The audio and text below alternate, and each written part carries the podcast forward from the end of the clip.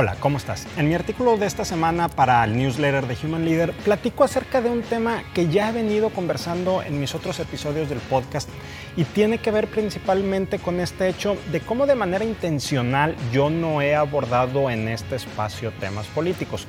Y no significa que ahora lo vayamos a empezar a hacer, pero para mí sí es bien importante que nosotros como ciudadanos empecemos a involucrarnos más en esta toma de decisiones y sobre todo por lo que está afectando. Hay un tema que a mí me causa bastante confusión y tiene que ver con el hecho de por qué los gobernantes parece que su agenda no va enfocada a ayudar a la ciudadanía y va simplemente en su agenda personal, en su agenda particular hacia sus objetivos privados. Ojo, no significa que una persona que está en el ámbito político no deba de ver por sí, por su familia y por su patrimonio, pero su objetivo debería de estar hacia la ciudadanía.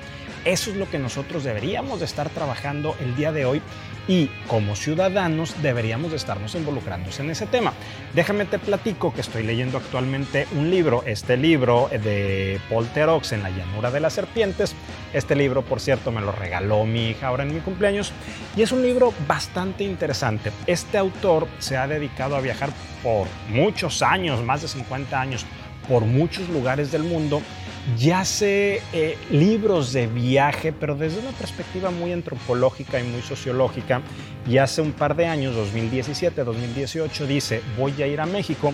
Él vive arriba del estado de, de, Nueva York, se viene en carro hasta la frontera y se pasa aproximadamente en todo el país, principalmente en la frontera. Va por, llega aquí a Monterrey, va a Saltillo, baja a San Luis, México, luego va a Oaxaca y está aproximadamente en todo este trayecto un año y medio, dos años y sale este libro.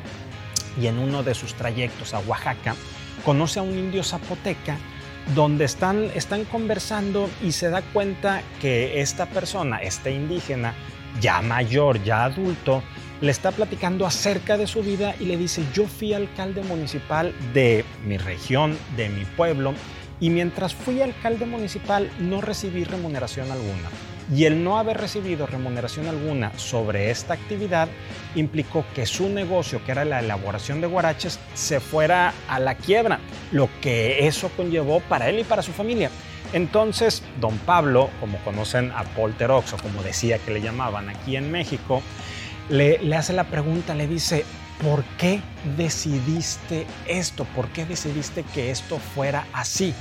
La respuesta de él es apabullante, porque yo tenía que hacer lo que tenía que hacer y tenía que colaborar con mi comunidad porque es lo correcto.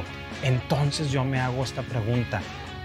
¿Cuántos candidatos de estos no tenemos al día de hoy? ¿Cuántos candidatos necesitaríamos? Yo quisiera votar por personas como el que entrevista a Polterox y que hablo un poco más a detalle de este tema en mi artículo, pero no está sucediendo. Por eso es tan relevante que nosotros como ciudadanos nos estemos involucrando, nos empecemos a involucrar en la toma de decisiones y por eso también en mi podcast he entrevistado recientemente a Kublai Villafuerte y a Lorenia Canavati, donde hemos estado haciendo este análisis. Ojo, desde la perspectiva de nosotros como ciudadanos porque lo que queremos seguir impulsando es un liderazgo humanista que impacte en nuestras organizaciones, pero también en nuestro ámbito personal.